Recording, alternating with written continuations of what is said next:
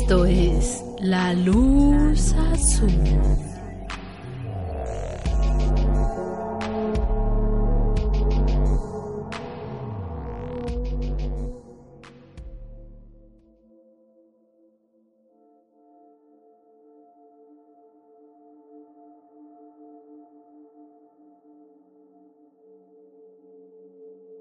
Hola, buenas noches. Sean bienvenidos a un episodio más de La Luz Azul Podcast. Antes que otra cosa nos presentamos. Mi nombre es Noemi Villalobos. Y yo soy Juan Trejo.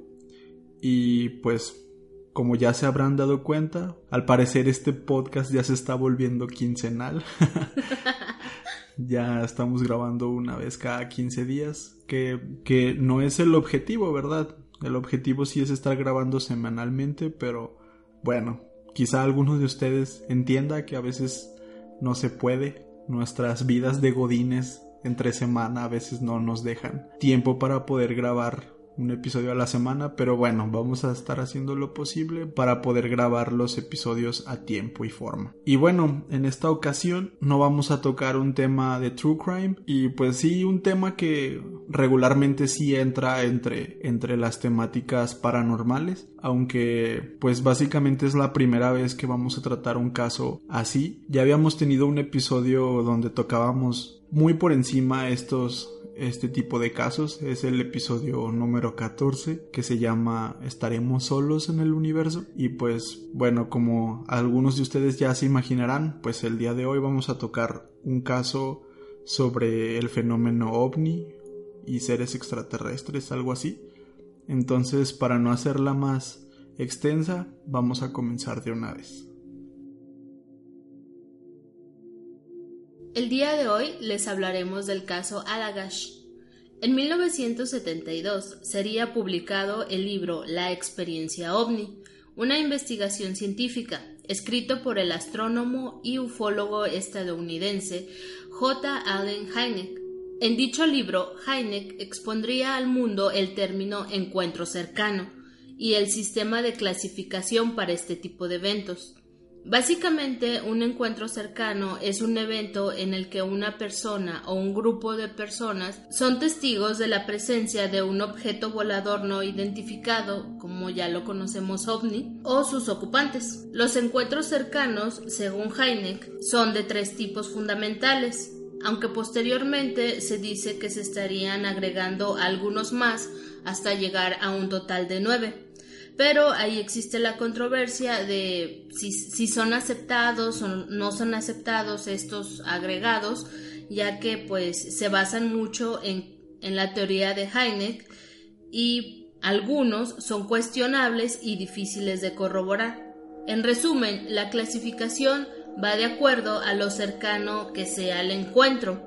Desde el primer tipo, que como algunos ya lo saben o a lo mejor se imaginarán, que es ver los simples este, destellos en el cielo, los platillos, digamos, ese es el primer encuentro, hasta el noveno, que este ya implica un homicidio con alevosía y ventaja perpetrado por uno o por más seres extraterrestres. En el episodio número 20 de La Luz Azul Podcast traeremos a detalle por primera vez un caso que ha implicado varios puntos en la clasificación de encuentros cercanos un caso que ha fascinado a la comunidad ovni, pues parece ser extremadamente creíble. Allagash es un pequeño pueblo situado en Aroostook County, al norte del estado de Maine, en Estados Unidos.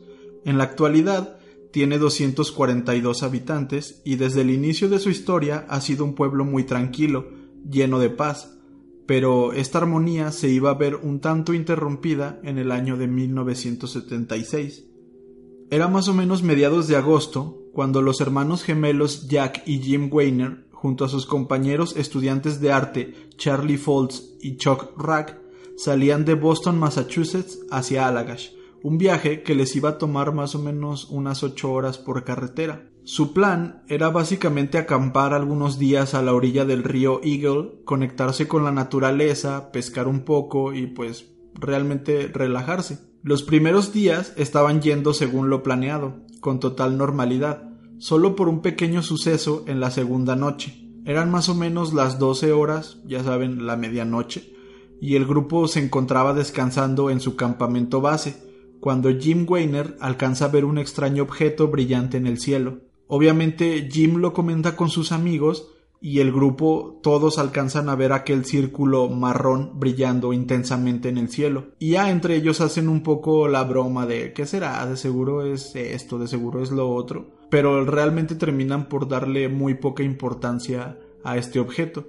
Alguno de ellos llegó a comentar que quizá era un fenómeno atmosférico o algo por el estilo. Unos días después de este primer evento que ellos tuvieron, en varios artículos estuvimos leyendo, unos decían que eran cuatro, otros decían que eran seis, no tenemos en específico el número, pero después de este evento los estudiantes deciden remar en su canoa, lo hacen por la noche, ya que pues ellos querían ver las estrellas y aprovechar un poco como esa quietud.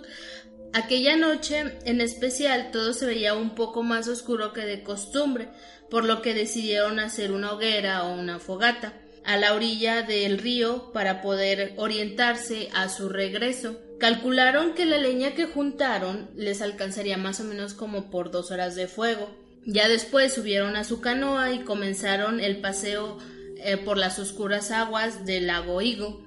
Mientras platicaban e intentaban pescar algunas truchas, Chuck Rack comienza a tener esa sensación de que alguien los está vigilando ya saben, así como que cuando sientes una mirada muy penetrante que te hace querer voltear para saber si realmente alguien está ahí. Entonces Chuck replegó su caña de pescar y comenzó a mirar por todos lados para saber de dónde provenía esa insistente mirada.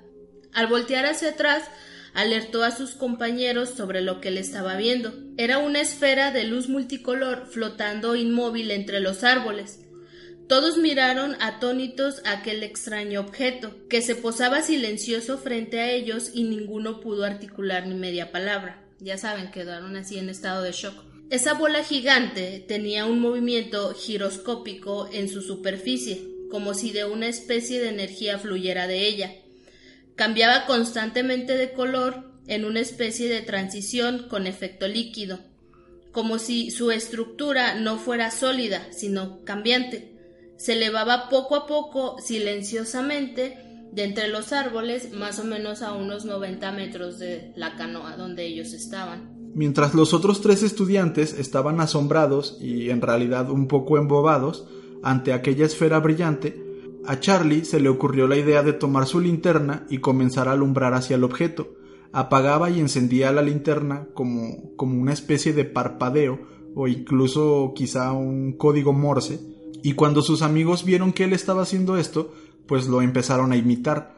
Todos prendieron sus linternas y empezaron a apuntarlas hacia el objeto, y comenzaban a hacer esta especie de parpadeo. Es en este momento cuando todos empiezan a alumbrar sus linternas hacia el objeto, cuando la esfera deja de moverse y elevarse.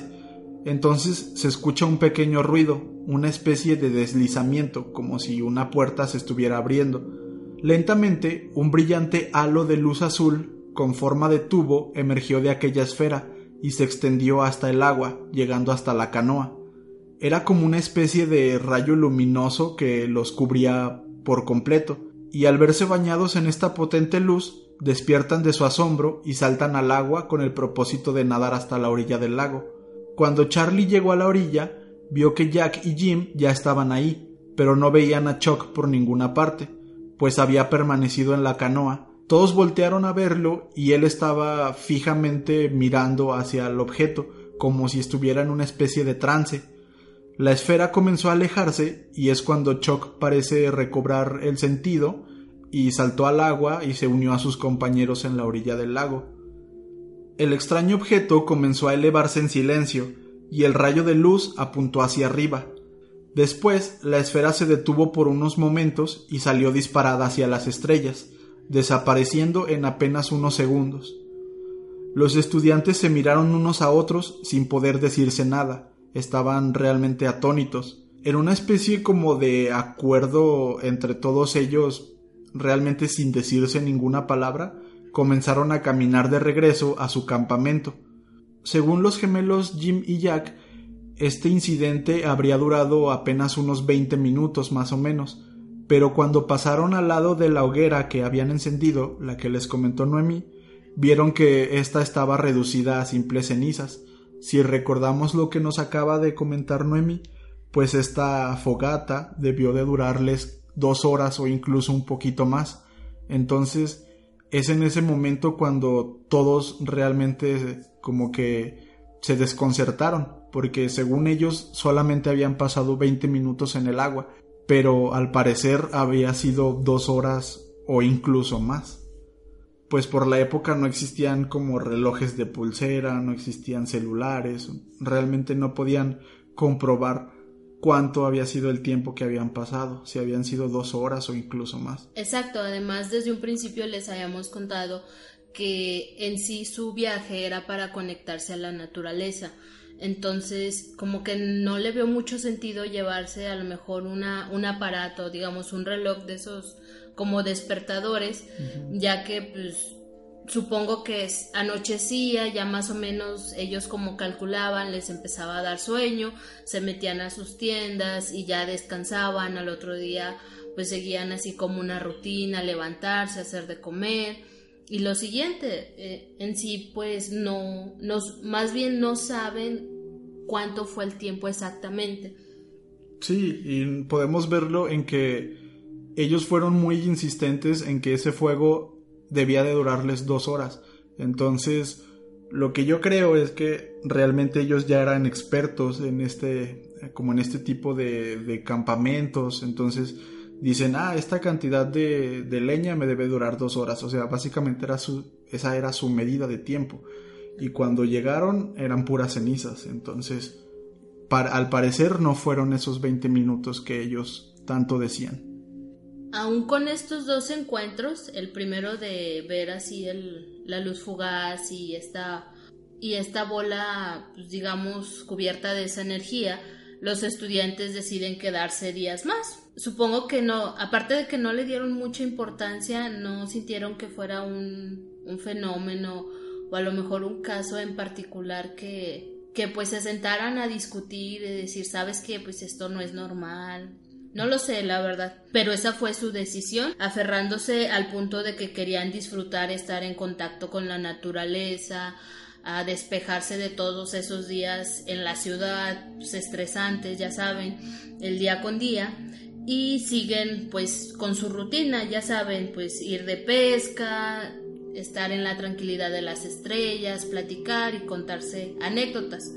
Pero de una u otra forma, aunque no hayan discutido este caso en particular, esto que ellos vivieron juntos, mm, llegaron como un acuerdo silencioso de que pues aquí no pasó nada. Ya saben de que a veces, eh, no sé si les ha tocado a ustedes, pero a lo mejor son testigos de algo o a lo mejor les pasa algo y pues por mutuo pues más bien como que con el silencio es el mutuo acuerdo de, pues no, esto de aquí no sale. Ya después de su viaje con la naturaleza, pues obviamente deciden ya regresar después de los días que se tomaron de esta relajación o de estas vacaciones y pues empiezan a pasar los años, los jóvenes como que empezaron a olvidar ese incidente, lo dejaron atrás, pero no dejaron de ser amigos, sí siguieron con sus vidas normales, pero algunas veces se juntaban para tomar algunas cervezas, pasar el rato y seguimos en, lo mismo de que este incidente nunca se volvió a repetir. Cuatro años después, en 1980, Jim Weiner sufrió un fuerte accidente automovilístico, el cual le provocaría una grave lesión en la cabeza, ocasionándole algunos ataques recurrentes de epilepsia. Durante su tratamiento, Jim comenzó a experimentar pesadillas en las que él y sus tres amigos se encontraban en un extraño lugar completamente desnudos. Pero lo verdaderamente como destacable de estas pesadillas que tenía Jim era que veía unos extraños humanoides con ojos de insectos, así era como él lo, podía describir. Durante la pesadilla él estaba desnudo, recostado en una especie de como cama plástica, y los seres lo hacían levitar a una altura pues bastante considerable en el que él no podía reaccionar. Jim pasó por muchos médicos para tratarse esta condición de epilepsia que, que sufrió después del accidente, pero realmente nunca tuvo ningún éxito. Él menciona que estuvo por muchos años sin contarle las pesadillas a nadie, pero en el año de 1988 comenzó a acudir con un médico especialista. Realmente no entendí bien qué tipo de médico era, pero pues ahora sí que por simplificarlo un poco, digamos que era una especie de psicólogo. Y a este, a este personaje es a quien le revela por primera vez el episodio que él y sus compañeros vivieron en el Eagle Lake en Allagash. Pues resulta que este médico al que Jim estaba acudiendo estaba demasiado familiarizado con los avistamientos de ovnis y además conocía a algunos investigadores que se centraban en abducciones. Así que cuando Jim le contó esto, pues él quiso conocer a, los demás, a los otros tres en el grupo, y los intentó convencer de que acudieran a una conferencia de un gran amigo suyo, que era aficionado y especialista en estos temas.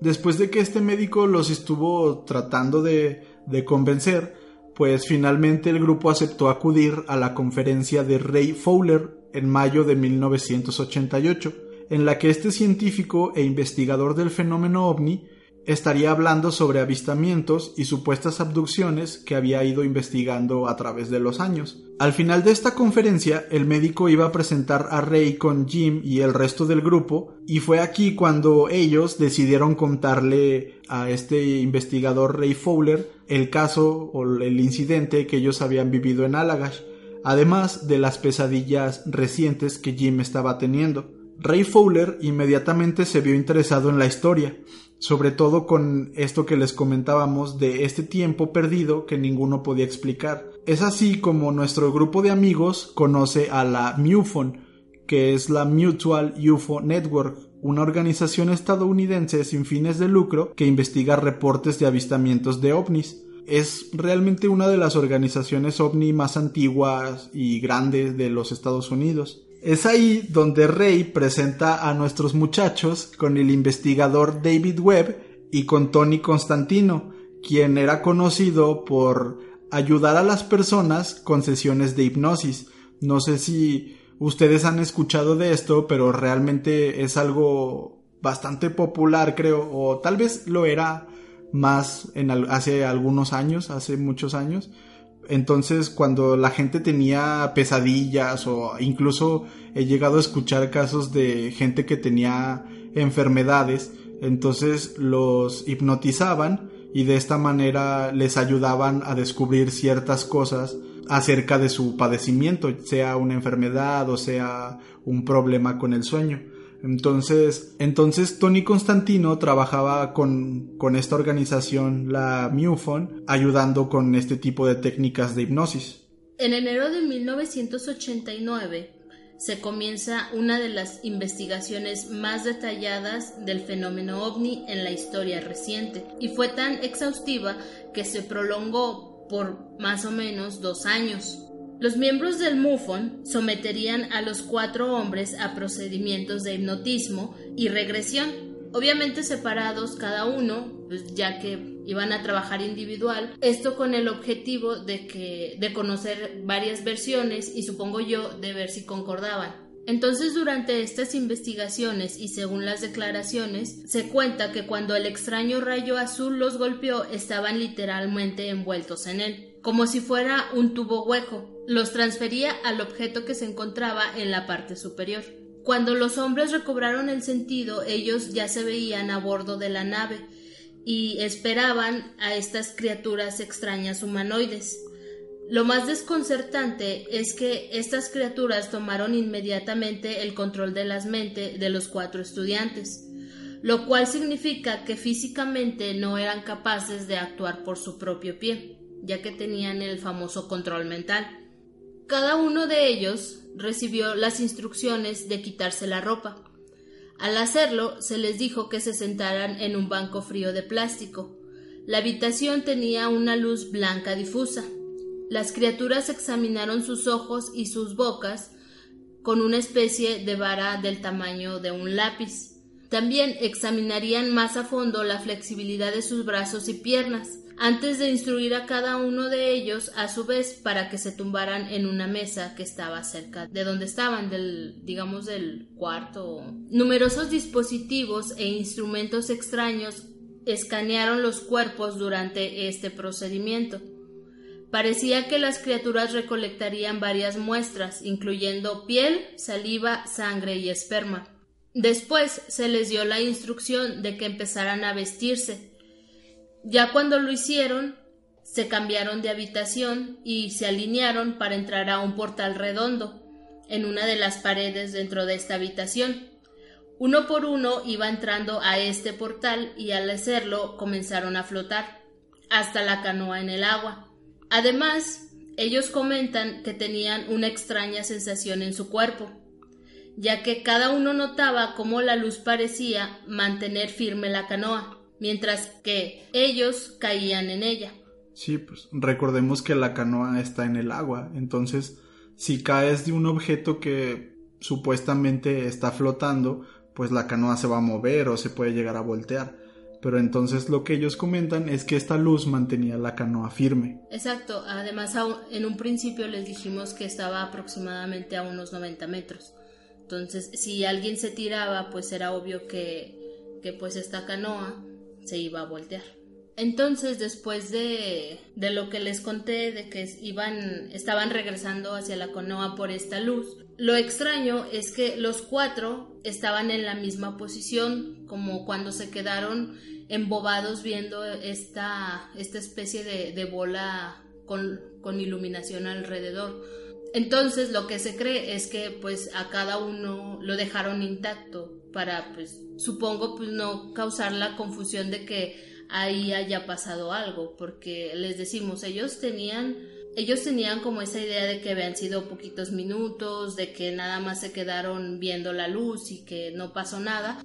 En el momento en el que ellos ya están en las posiciones en las que se quedaron, empiezan a recobrar la cordura y se dirigen al borde del agua, como en un principio les, les contábamos que les Salieron del shock y todos nadaron hasta la orilla del río, girando a tiempo para ver cómo la embarcación se alejaba a la distancia.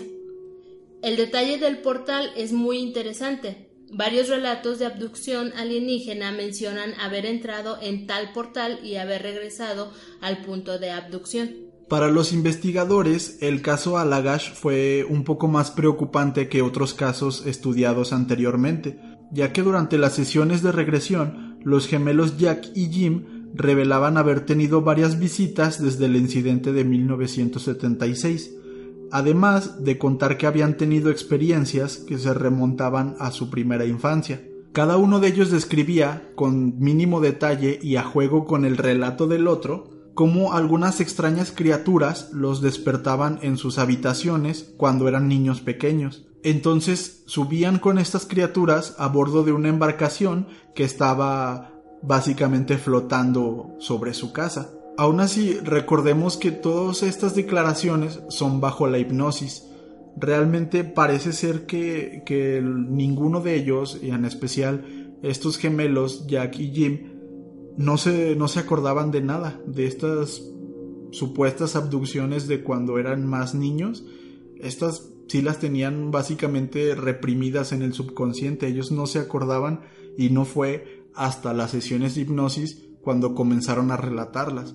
Y de hecho, ellos no estarían conscientes de que las estaban relatando si no es porque los estaban grabando y los investigadores les contarían después todo lo que pasó, porque pues al parecer bajo estas sesiones de hipnosis tú no recuerdas bien lo que estás contando. También en estas sesiones, Jack comenzaría a relatar un caso que había tenido apenas unos meses antes de que la investigación comenzara, específicamente en la noche del 20 de mayo de 1988.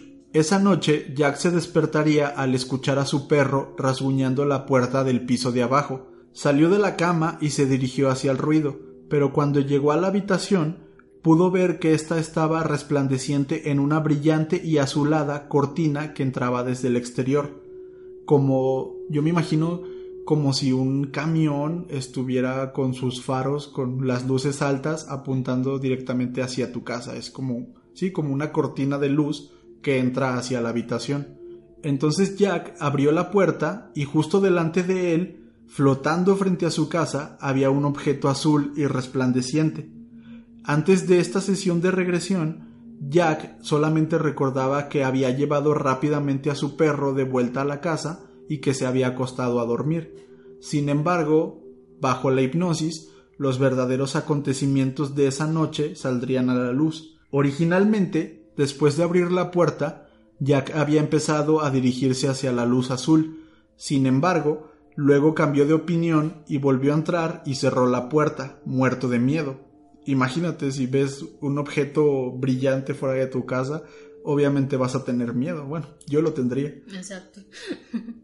Entonces vuelve a su cama, a su habitación, y se dice que en este momento, durante la regresión, o sea, salgámonos un poquito del relato, ahí físicamente, donde lo están hipnotizando, Jack comenzó a gritar, sé que hay algo en la casa, sé que están aquí. Entonces ahí, en el relato, bueno, en, en la habitación, lo calman y continúa con su relato, diciendo que se cobijó y vio a su esposa Mary dormida al lado de él. De repente las sábanas comenzaron a descender desde la parte superior de su cabeza y cuando bajaron completamente, de pie sobre la cama, pudo observar varias criaturas con grandes ojos y una gran cabeza, así es como Jack los describió. Al girar la cabeza para mirar a su esposa Mary, pudo ver que otra criatura se le estaba acercando también a ella.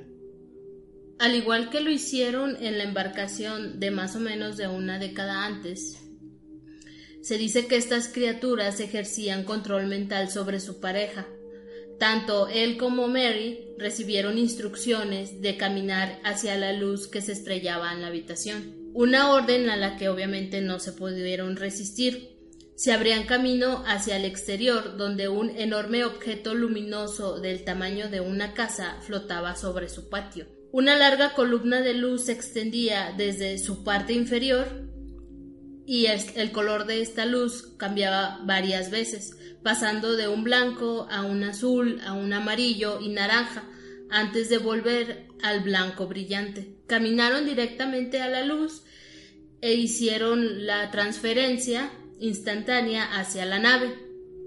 Ya una vez a bordo, comenzaron los exámenes de naturaleza muy similares a los del caso de Alagash. Ya les dijimos todas estas muestras de, flexibilidad y las tomas de, sangre y, demás para, pues digamos, estos estudios a los humanos. Sí, y esta especie de vara del tamaño de un lápiz con la que los examinaban. Ya cuando estos exámenes terminaron, fueron flotando de vuelta hasta la casa a través de la puerta y a su habitación. Ya una vez allí, a pesar de la gran confusión que ellos tenían en sus mentes, simplemente se fueron a la cama y se durmieron. La investigación seguiría e irían descubriendo cada vez más y más rastros o evidencias físicas. Se dice que había extrañas quemaduras que ninguno podía explicar, así como una extraña marca en el tobillo de uno de ellos, el cual parecía denotar una extraña operación, quizás una extracción de tejidos. Aquí podemos decir que para muchas personas las abducciones extraterrestres no tendrían ni que ser analizados, ya que pues se cree que son simples invenciones, este, de que a lo mejor te sugestionas viendo una película y tienes esa pesadilla, entonces es como de mm, no, no te, o sea, básicamente no te pasó, simplemente lo soñaste y, ya. Entonces aquí digamos que, que pues hay muchas opiniones acerca de, de este caso. Además se dice de que a base de estas investigaciones las personas que están involucradas pues llegan a ser famosas rápidamente y eso pues obviamente conduce a que vas a ganar dinero. Lo más interesante del caso es que los cuatro amigos nunca se retractaron de lo contado y continuaron asegurando que ellos habían sido raptados por extraterrestres y que pasaron por todas estas pruebas y todos estos acontecimientos, lo que los llevó a tener pues un cierto éxito económico y obviamente ser unas celebridades dentro de la comunidad ovni. Si bien muchos escépticos dudan de lo sucedido, los psiquiatras que realizaron las sesiones de hipnosis dan fe de la similitud de los relatos. e incluso resaltan que ninguno de ellos conocía ni era fan del fenómeno ovni y que eran personas que por muy difícilmente engañarían a todo el mundo de tal manera. Además, los cuatro se sometieron a diversas pruebas con el detector de mentiras, pero obviamente el resultado fue que todos estaban diciendo la verdad. Y lo que es muy interesante para mí es, es esto que ya les contamos, o sea, realmente al parecer todos, todos estos chavos, todos estos jóvenes tenían esos recuerdos muy suprimidos, nunca hablaron de ellos y bueno, yo creo que realmente no recordaban el incidente. Fue bajo el estado de hipnosis que todos contaron el mismo relato y ninguno de ellos, al parecer ninguno de ellos se había puesto de acuerdo con la historia del otro. Entonces, son cuatro personas contando la misma historia bajo un estado de hipnosis. Es por esta razón que, que es muy creíble y que de hecho dentro de la comunidad ovni pues eh, es uno de los casos quizá no uno de los casos más sonados, porque hay casos un poco más famosos que este, pero sí es uno de los casos en los que los creyentes de este, de este tipo de fenómenos dicen, no, pues yo creo que sí pasó, porque todas las evidencias físicas y mentales, por así llamarlas, son muy, muy, muy convincentes. Entonces, pues sí, creo yo que eso es lo que más nos interesó de este caso y por lo cual quisimos relatárselos. Igual no hay no hay como que una persona muerta o no hay no hay cierto tipo de violencia o de traumas o cosas así como hemos estado acostumbrados en otros episodios, pero es interesante cómo todos estos sucesos empiezan a salir después de, de estas sesiones de regresión. Entonces, pues bueno, esperemos que, les haya gustado a ustedes también esta historia.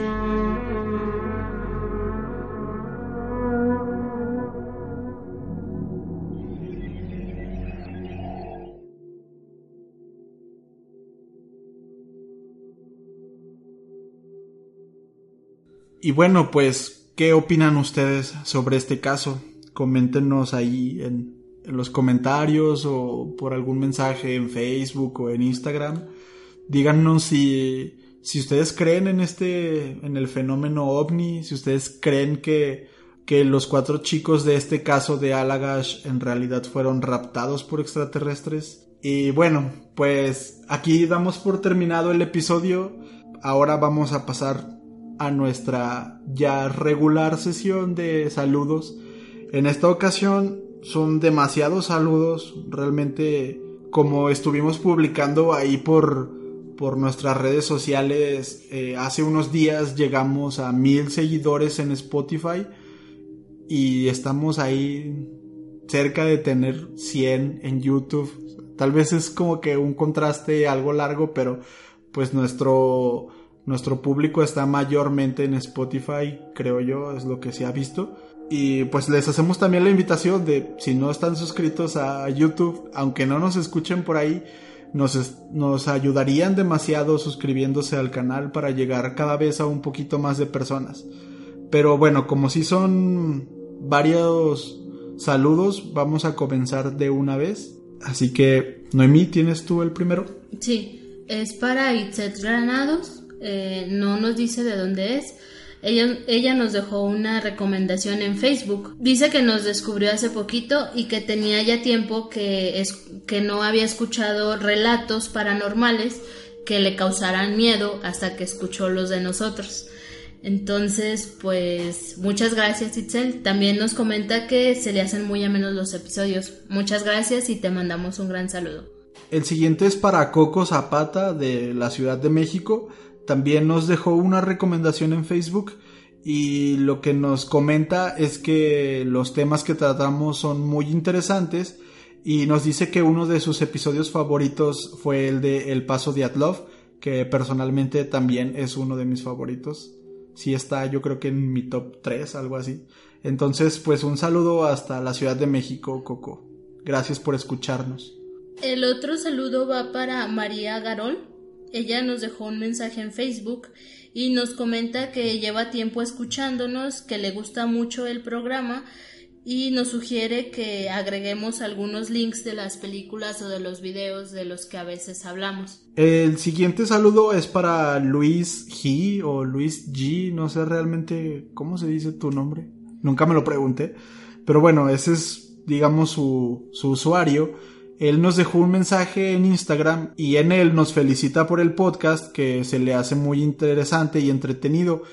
De hecho, él tiene un canal de YouTube, es un canal variado, tiene videos sobre distintas cosas como es más sobre blogueo, a veces hace videos de tenis, yendo a ciertas tiendas y así. Eh, igual les vamos a dejar el link de su canal de YouTube en la descripción del video de YouTube para que vayan a verlos. Eh, lo que se nos hizo interesante es que él hizo un video en donde va al hotel donde el Jack mexicano, que si recuerdan es uno de nuestros primeros episodios, entonces él en su video va a este hotel donde el Jack comete su último su último asesinato. El video está muy interesante y de hecho yo sí les recomiendo que vayan a verlo porque es un hotel muy muy feo y su video está está padre y nos comenta que cuando estaba haciendo la investigación para ese video eh, fue cuando se encontró con nuestro podcast y, y le ayudamos para hacer en parte su investigación. Así que Luis, muchas gracias y pues un saludo. El otro saludo va para Mayra Silence, así está en Instagram. Y también nos, pues nos dejó el comentario ahí, ¿verdad? este, y nos dice que apenas nos encontró y que pues le ha gustado mucho el podcast también nos dice que hemos mejorado de los primeros hasta los últimos y nos hace alguna recomendación de que algunos de nuestros videos se escuchan en volumen muy bajo. Entonces, pues sí, eso es que antes trabajaba trabajaba Juan y trabajaba con otro micrófono que era pues no estaba tan tan chido. o sea, no digamos que este está súper padre, pero pues sí se nota un poquito la diferencia.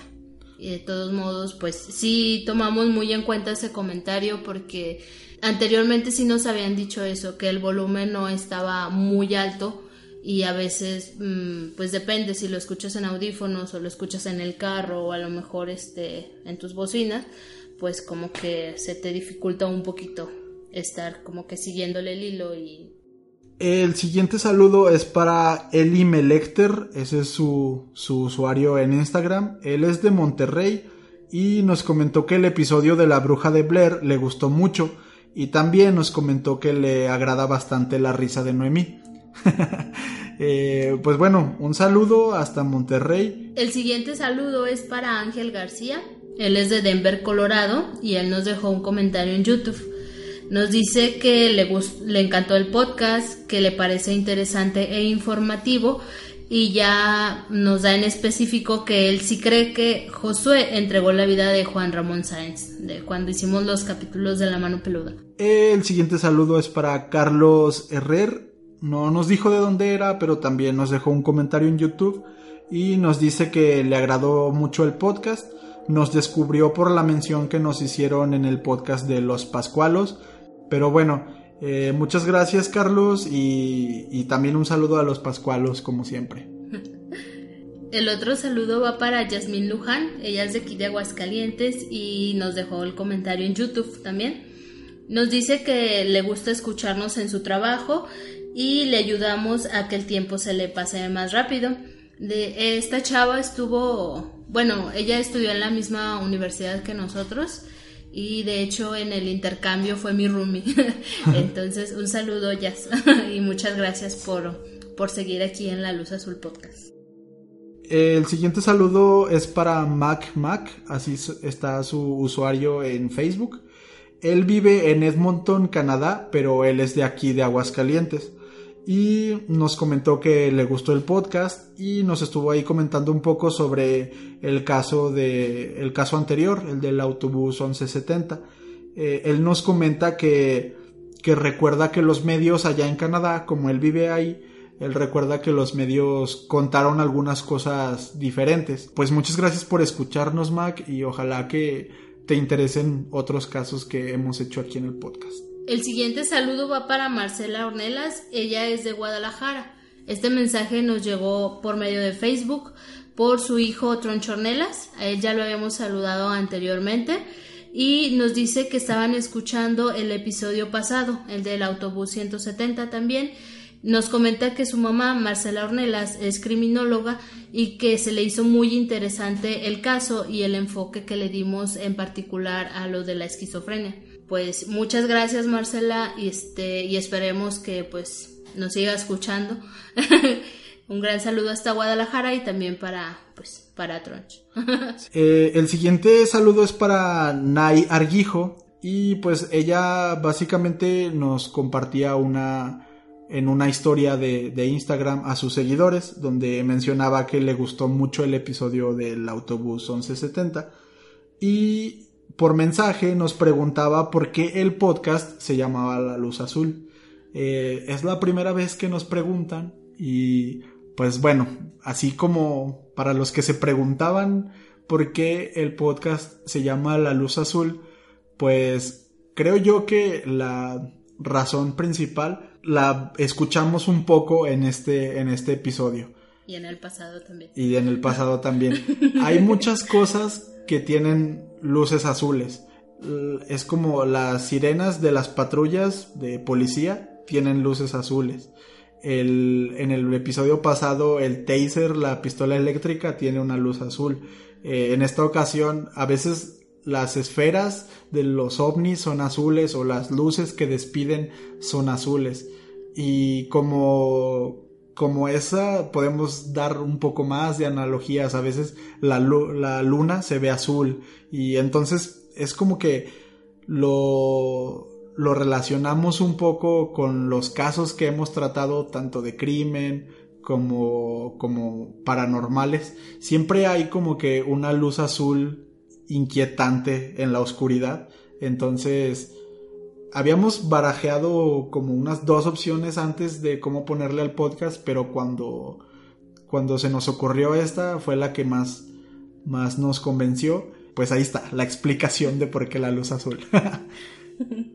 Así que pues muchas gracias Nay y un saludo hasta, hasta tu casa. El otro es para Ana Quintero. Ella es de Phoenix, Arizona y nos mandó algunos mensajes en Instagram. Nos comenta que en Phoenix ya tenemos un grupito de seguidores. Muchas gracias. Este, pero que obviamente ella es la número uno. Muchas gracias, Ana. Eh, y nos dice que pues obviamente sufre cada vez que nos tardamos en, subir el episodio. Aunque ustedes no lo crean, el podcast, ya lo hemos dicho, creo yo, de, que este era como un pasatiempo que nos gustaba mucho hacer, ya que nos salíamos de la rutina a la que estamos acostumbrados. No crean que si lo dejamos o a lo mejor una semana no lo no lo hacemos, no publicamos nada, no es porque no queramos, honestamente sí lo queremos, pero digamos que pues nuestra vida de godinato, como dijo como dijo Juan desde el principio, a veces como que no te sientes a lo mejor como con ese tanto ánimo de querer hacerlo y tampoco no les queremos dar una cochinada. Entonces es mejor que, o sea, transmitirle transmitirles los sentimientos que nosotros les queremos dar a conocer a ustedes. Por eso, si lo vamos a hacer, vamos a hacerlo bien. Sí, sí, de hecho, y a veces el tiempo no nos alcanza o no sé, siempre hay algo que, que al final nos hace quedarles mal y realmente hasta nosotros nos sentimos mal cuando no podemos grabar o acabar de editar el episodio, pero pero sí, como dice Noemí, no es porque no queramos, es porque a veces no nos alcanza el tiempo, a veces no tenemos esa disponibilidad al 100, aunque sí quisiéramos. Eh, regresando a los saludos, eh, al que esta chava de Phoenix, Arizona, Ana Quintero, ella nos ha estado insistiendo mucho últimamente de que le llama la atención ver una foto de nosotros, quiere como ponerle cara a las voces tanto de Noemí como la mía. Pues bueno, Ana, eh, y a todos los que les interese un poco ver nuestras caras. Eh, pues obviamente no queremos como que subirlas así al Instagram o al Facebook de la luz azul, pero si nos siguen en Instagram, en la descripción, ahí podrán ver nuestras cuentas de Instagram. Yo estoy como soy Juan Trejo. Y yo estoy como V de la Cruz Nomi. y pues ahí son nuestros perfiles personales de Instagram. Ahí nos pueden seguir y ahí pueden entrar a ver algunas fotos si a alguno le llama la atención. Eh, yo no subo muchas fotos mías, creo que tengo como dos o una, no sé.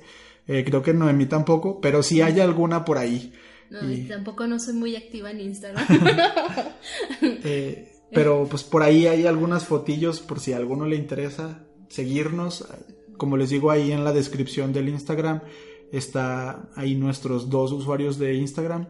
Así que pues también pueden seguirnos si quieren. O si no, pues ni modo. no, pero pues igual y pues sí podríamos sacar una, una, foto este para que sí pues, nos conozcan este y vamos a ver como que en qué momento sería el indicado para decirles, ah, aquí, aquí va la foto de Noemí y de Juan. que no se están perdiendo de mucho.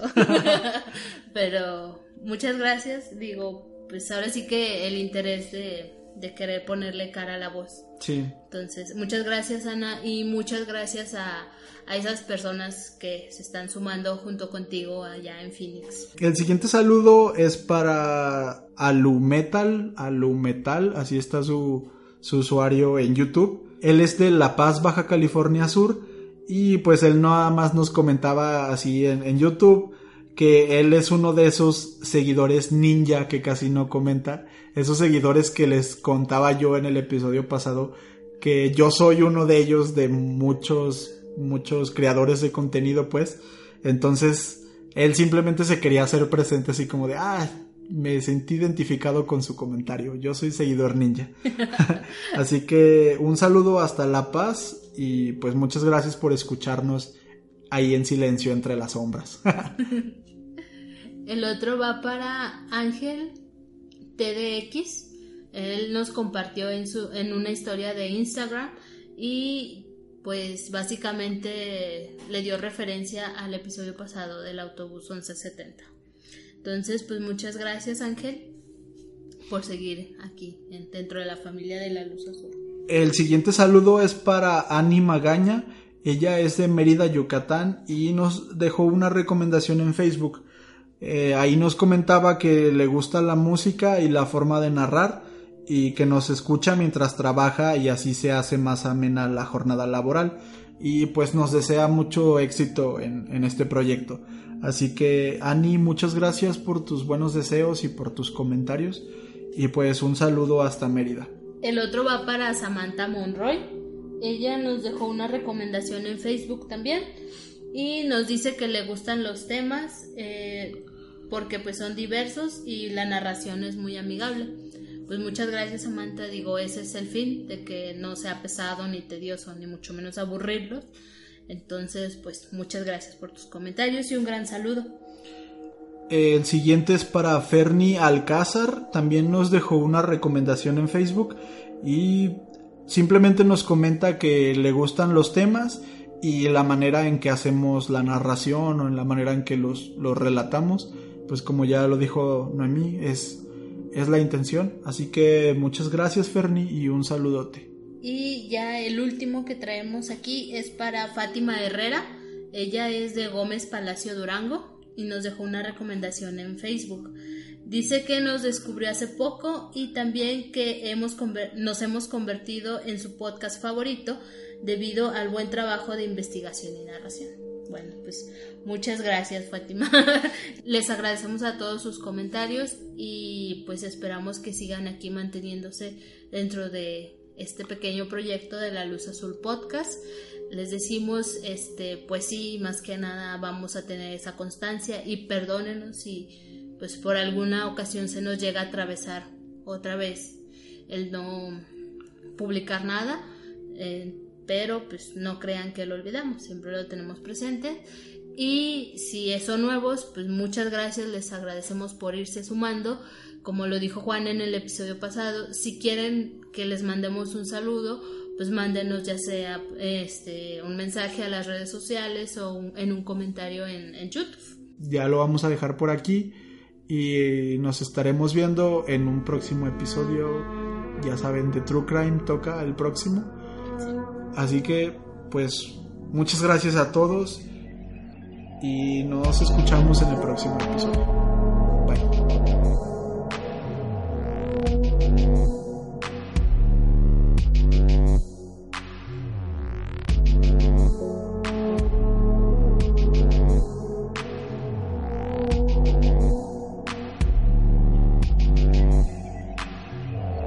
BetMGM has an unreal deal for sports fans in Virginia. Turn $5 into $150 instantly when you place your first wager at BetMGM. Simply download the BetMGM app and sign up using code Champion150. Then place a $5 wager on any sport. You'll receive $150 in bonus bets, regardless of your wager's outcome. And if you think the fun stops there, the King of Sportsbooks has plenty of surprises in store. Check out daily promotions, same game parlays, live bets, and so much more. Download the app in Virginia today and get $150 in bonus bets instantly from your first wager only at BetMGM. BetMGM and GameSense remind you to play responsibly. See BetMGM.com for terms. 21 plus only, Virginia only. New customer offer, subject to eligibility requirements. Rewards are non withdrawable bonus bets that expire in seven days. Please gamble responsibly. Gambling problem? Call 1 800 Gambler. Promotional offer not available in Washington, D.C.